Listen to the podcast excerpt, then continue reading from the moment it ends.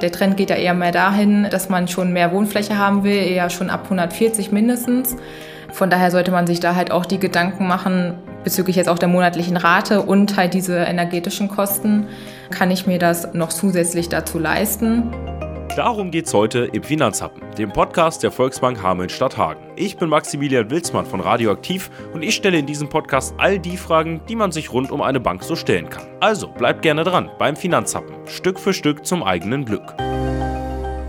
Herzlich willkommen allen, die zuhören, zur vierten Folge des Finanzhappen. Heute habe ich Eileen Petze bei mir zu Gast, beziehungsweise ich bin äh, zu Gast bei der Volksbank und spreche heute mit Eileen Petze aus dem Team der Baufinanzierung.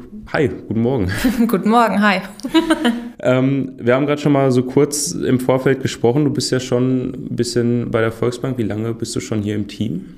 Im Team bin ich jetzt seit zweieinhalb Jahren und seit 2016 direkt bei der Volksbank, sage ich mal, wo ich meine Ausbildung gestartet habe. Das heißt, seit zweieinhalb Jahren ist Baufinanzierung auch so ein bisschen dein Bereich. Richtig. Und da wollen wir heute darüber sprechen, was die häufigsten Fehler bei der Baufinanzierung ähm, sind. Vielleicht nimmst du uns erstmal mit, so ein, so ein klassischer Fehler. Was kann man da machen? Ja, ein klassischer Fehler ist, sage ich mal, die monatliche Rate zum Beispiel. Äh, dass viele Kunden ja vielleicht gar keine Tendenz haben, was die monatliche Rate denn überhaupt sein kann. Und da empfehlen wir dann zum Beispiel die 30 Prozent vom Nettoeinkommen einfach als Richtwert, dass man halt auch verschiedene Lebensphasen auch mit einplanen kann. Das heißt, es gibt zum Beispiel Leute, die hätten es gerne schneller abbezahlt, nehmen dann aber eine zu große oder? Tatsächlich, ja. Also viele Kunden haben natürlich den Wunsch, ein Haus zu kaufen oder ein Eigenheim zu haben und wollen das so schnell wie möglich abzahlen, aber die denken vielleicht auch nicht, wenn, sag ich mal, eine junge Familie das ist und die Familienplanung noch nicht, ähm, sag ich mal, fertig ist, dass halt ja ein Einkommen natürlich geringer oder vielleicht sogar ähm, komplett ausfallen kann. Das sollte man natürlich dann auch alles berücksichtigen. Und dafür seid ihr quasi da, um so ein bisschen zu beraten, um zu helfen? Richtig. Alles klar. ja, dann ähm, wollen wir vielleicht reinstarten ins Thema und äh, sprechen erstmal über den Hauskauf, würde ich sagen, der ja meistens festgelegter Preis. Man weiß irgendwie, wie viel soll so ein Haus kosten, aber das äh, sind ja bei weitem nicht die einzigen Kosten, die auf jemanden oder auf eine Familie, die sich vielleicht ein Haus zulegt, zukommt. Ne? Richtig. Ähm, also Thema Kosten ist es ja immer so, die Frage ist ja aktuell auch der Trend, sagt man, ein günstigeres Haus zu kaufen. Ähm, ja, damit einfach das, weil die Kunden sich denken, sie können sich das auch besser leisten, weil dann die monatliche Rate geringer ist. Ähm, viele achten dann aber gar nicht auf die ganzen Maßnahmen, die man da noch treffen muss, damit das Haus überhaupt, sage ich mal, so fertiggestellt ist, dass man auch dort leben kann. Ähm, Gerade diese günstigen Häuser, ähm, ja, da muss man vielleicht noch die Heizung machen, Fenster, Dämmung, ähm, Renovierungsmaßnahmen, dass man, damit man das einfach auch schön findet und sich dort wohlfühlt. Und ähm, diese Kosten muss man natürlich dann erstmal ordentlich äh, berücksichtigen, sage ich mal. Und äh, wenn man jetzt erstmal ein Beispiel nehmen würde, das Haus würde 150.000 Euro kosten. Man muss aber noch 100 bis 150.000 Euro vielleicht auch reinstecken. Dann empfehlen wir halt auch schon Architekten, ähm, sich zur Unterstützung zu holen, aber auch vielleicht einen Handwerker aus der Familie, der da einfach ein bisschen mehr Ahnung hat. Ähm, ja, dass man da auch einen ordentlichen Puffer, sage ich mal, mit einplant, äh, weil eine Nachfinanzierung ist immer nicht so schön. Das heißt, schon bevor man das Haus kauft, am besten zur Besichtigung jemanden mitnehmen, der da vielleicht hier und da nochmal einen Blick drauf wirft, wenn man selber nicht so viel Ahnung von hat. Ja. Ähm, dann ist es ja auch so, du hast gerade schon gesagt, die Renovierungskosten, die kommen ja dazu. Wenn ich jetzt ein Haus kaufe und zum Beispiel der, der Kaufpreis 150.000 Euro und dann muss ich nochmal 100.000 reinstecken, wie ist denn das? Nehme ich dann einen Kredit auf von 250.000 oder muss ich die Renovierungskosten quasi schon mir zurückgelegt haben, damit ich das dann auch stemmen kann? Mhm. Also Thema ähm, Eigenkapital, da gehen wir ja dann quasi schon ähm, drauf ein, äh, sind natürlich die Nebenkosten, die man mitbringen sollte. Da kommen wir ja nochmal später drauf zu. Ähm, aber Renovierungsmaßnahmen, das sind ja Verschönerungsmaßnahmen, sage ich mal, wo man sich einfach selber wohlfühlt in dem Haus. Die sollte man schon größtenteils aus Eigenkapital mitbringen. Und äh, Modernisierungsmaßnahmen, sage ich mal, alles, was wirklich wertsteigernd für das Objekt ist, wie was ich vorhin schon erzählt hatte mit Dämmung, Fenster, Heizung oder auch vielleicht das Dach ähm, erneuern.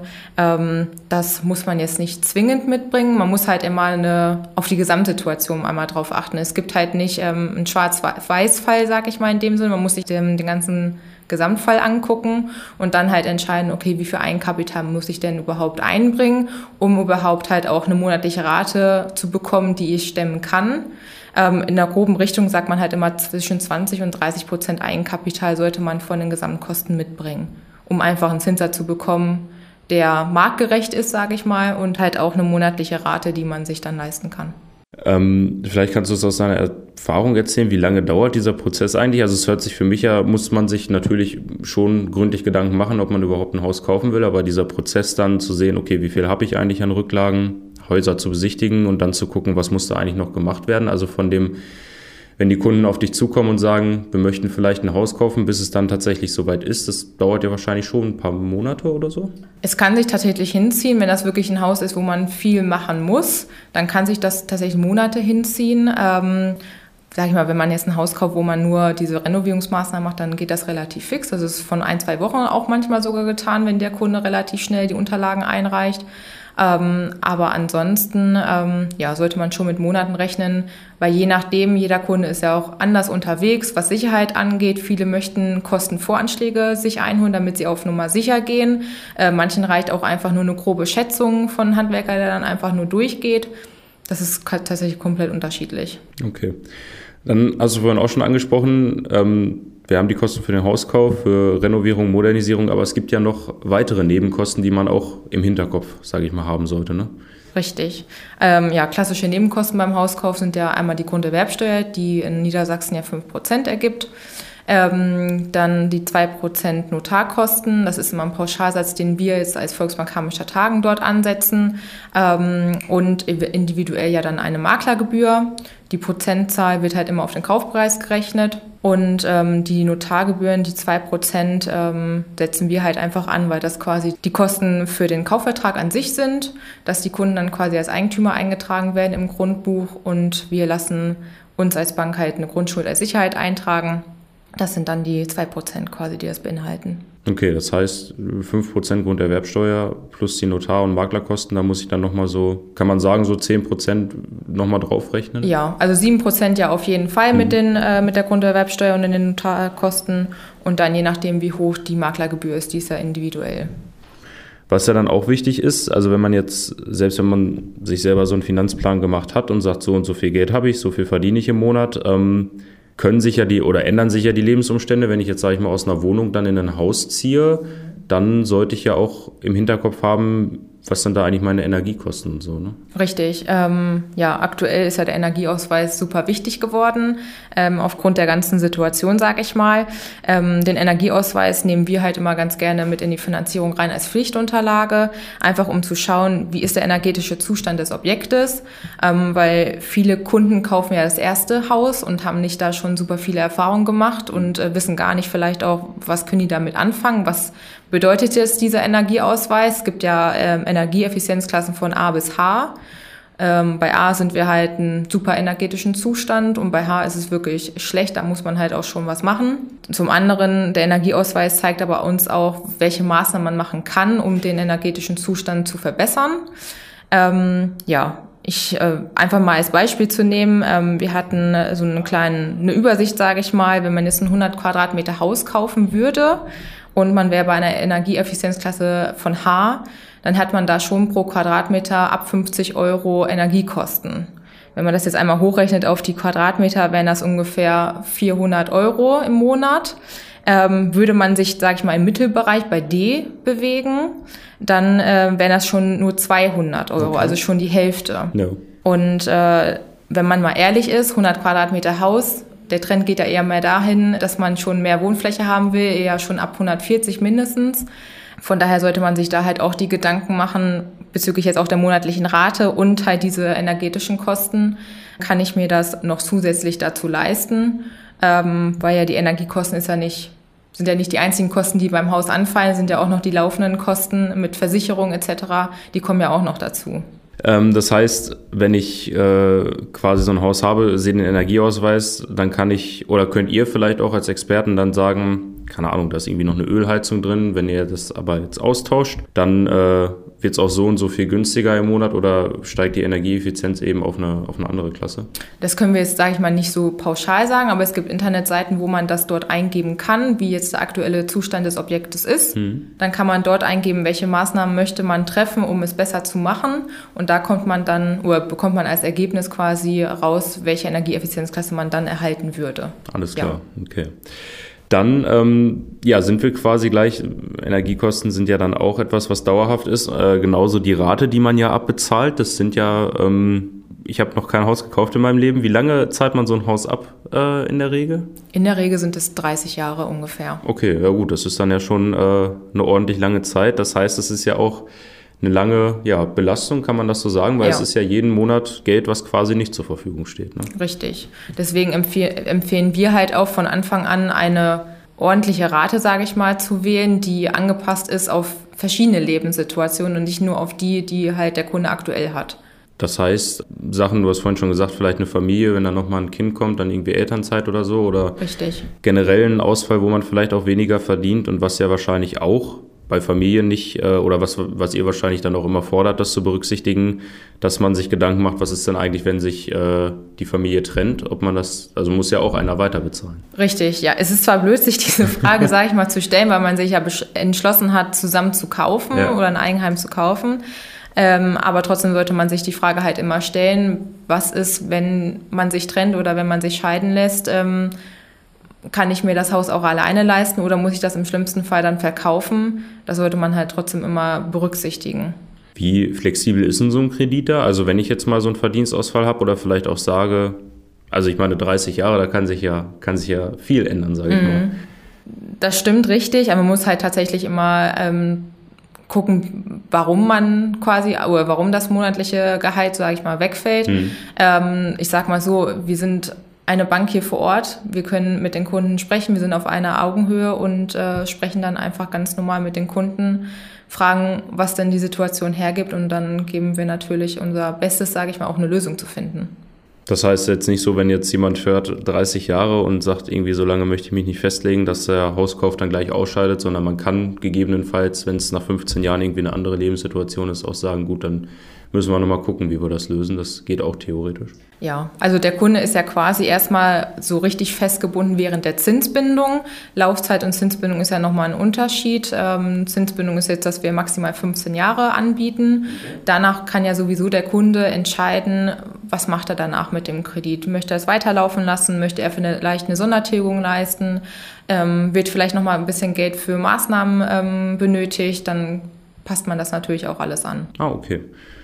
Dann ist ja auch wichtig, das ist jetzt noch ein Schritt vorher, sage ich mal, äh, wenn ich überlege, ich möchte irgendwann ein Haus kaufen, dann sollte ich mir auch irgendwann anfangen, sage ich mal, Eigenkapital schon anzusparen. Richtig. Ähm, ja, wie, also ich sag mal, es kommt ja wahrscheinlich selten jemand zu euch und sagt, ich möchte in fünf Jahren ein Haus kaufen und dann überlegt man sich schon mal, was man sich da für einen Plan macht, sondern äh, wie geht man da am besten ran? Ja, Thema Eigenkapital ist einfach aufgrund der aktuellen Situation, dass der Zinssatz ja nicht mehr bei 0 oder 1 Prozent steht, äh, immer wichtiger geworden, ähm, dass man halt wirklich, wenn man diesen Wunsch hat, früh anfängt, Eigenkapital zur Seite zu legen. Ähm, weil wie vorhin halt auch gesagt, um einen ähm, marktgerechten, üblichen ähm, Zinssatz zu bekommen, sollte man die Nebenkosten aus Eigenkapital mitbringen. Und äh, ja, von daher ist das halt auch immer unsere Empfehlung, sparen, sparen, sparen tatsächlich, wenn man diesen Wunsch hat. Marktgerechter Zins, äh, das heißt genau was? Also je weniger Geld ich mitbringe, desto höher wird, werden die Zinsen, die ich zahlen muss bei einem Kredit? Oder wie Richtig, ja. Okay. Genau, das heißt, je mehr man quasi im Vorfeld äh, ja schon einbezahlen kann oder einfach nur, dass die Bank weiß, naja, da ist, äh, ist was auf dem Konto, also der ist jetzt nicht irgendwie, kommt hierher mit nur 5000 Euro auf dem Konto oder so, oder wie ist das? Genau, also ähm, das Eigenkapital, was man einbringen sollte, sind halt die Nebenkosten. Und dann wäre es natürlich schon schön, wenn der Kunde noch Eigenkapital als Rücklage auf dem Konto hat, mhm. falls irgendwas ähm, ja, noch Unvorhers Unvorhersehbares ähm, passiert, dass der Kunde da halt reagieren kann und, sage ich mal, jetzt nicht wegen jeder Kleinigkeit noch einen Kredit aufnehmen muss, sondern da halt ähm, ja, Liquidität noch zur Seite hat. Dann ähm, vielleicht noch die Frage, wenn ich dann im Kredit bin, vielleicht läuft er jetzt drei, vier Jahre, ähm, was passiert eigentlich, wenn ich meine Rate nicht zahlen kann oder gibt es diesen Fall quasi nicht? Also ich sag mal hier, ich habe das Stichwort mir hier aufgeschrieben, gute Bonität. Mhm. Also die gute Bonität ist äh, quasi äh, damit äh, gemeint, dass wir natürlich auch nicht nur auf das Eigenkapital achten, sondern halt natürlich auch auf die Kontoführung. Ähm, daher nehmen wir halt auch zum Beispiel immer die Kontoauszüge der letzten acht Wochen mit rein, um einfach zu schauen, äh, wie führt der Kunde sein Konto. Ähm, da sie, wie sieht man ja, wie, ähm, wie sorgfältig der Kunde quasi mit seinem Geld umgeht, ob da Rücklassschriften da sind oder ob er das Konto überzieht, obwohl es gar nicht vereinbart worden ist mit der Bank. Da achten wir natürlich auch schon drauf. Okay, ach so, okay, genau. Genau, und dann, ja, vielleicht um, um das Ganze nochmal so ein bisschen rund zu machen. Also wenn ich dann Kapital angespart habe, zu euch komme, sage, das und das bringe ich mit, so viel kostet das Haus. Ähm, daraus ergibt sich dann quasi am Ende der individuelle Zinssatz, ist der individuell oder gibt es da so festgelegte, sag ich mal, wie so eine Tabelle, wo man sagt, äh, den bekommst du jetzt? nee, der ist tatsächlich individuell, je nachdem, was der Kunde vorhat. Ähm, klar, wir haben, sage ich mal, eine Übersicht, also eine Grundkondition gibt es immer auf die Zinsbindung und dann muss man halt schauen, wie gut ist die Bank abgesichert. Ähm, ja, von der Beleihung her, dass man da halt nochmal, wenn ein Ausschlag dann bekommt oder wenn der Kunde ähm, ja, Besonderheiten haben möchten. Ähm, bezüglich Sondertilgung sage ich jetzt mal, 5% sind bei uns zum Beispiel immer mit dabei. Ähm, wenn der Kunde zum Beispiel 10% ähm, gerne haben möchte, ähm, würden wir es halt auch anbieten, aber dann halt mit einem gewissen Ausschlag, hm. einen kleinen, dass wir einfach da flexibel sind. Okay, das heißt, ja, hängt dann auch davon ab. Stimmt, wenn jemand wahrscheinlich, je mehr er verdient, desto schneller kann er den ja theoretisch auch abbezahlen. Richtig. Ja, das klingt logisch. Ansonsten Gibt es noch Stichpunkte oder noch Wichtiges, was wir jetzt vergessen haben? Ein Fehler, den man vielleicht noch machen kann, den man noch vermeiden sollte?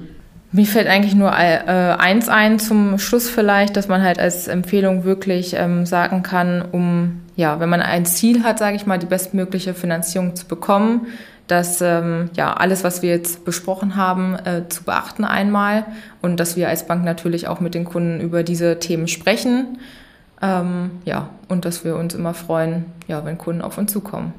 Das heißt, ich brauche nicht mit einer, mit einer fertigen, äh, schon durchstrukturierten Idee, sondern ich kann mich, kann das hier quasi auch im Gespräch mit dem Berater oder der Beraterin entwickeln. Ja. Und sehr gerne. Da, genau, als Ansprechpartner offen. Richtig. Alles klar. Gut, dann vielen Dank und äh, allen, die zugehört haben, auch vielen Dank. Ich hoffe, es war ein bisschen was Spannendes und äh, Informatives dabei und ja, vielleicht möchte der ein oder andere ja mal ein Haus kaufen und meldet sich dann bei dir. Das würde mich sehr freuen. Und dann kannst du die Leute beraten. gut, dann äh, ja, abonniert den Podcast gerne. Macht's gut. Vielen Dank für das Gespräch. Gerne. Tschüss. Tschüss. Der Finanzhappen ist ein Podcast der Volksbank Hameln-Stadt Hagen. In diesem Podcast sprechen wir regelmäßig über aktuelle Finanzthemen, die im Geschäftsfeld der Volksbank liegen. Produziert wird der Podcast von Radio Aktiv. Neue Folgen vom Finanzhappen gibt's regelmäßig auf allen bekannten Podcast-Plattformen. Außerdem könnt ihr gerne die Website der Volksbank unter volksbank-hameln-stadthagen.de besuchen.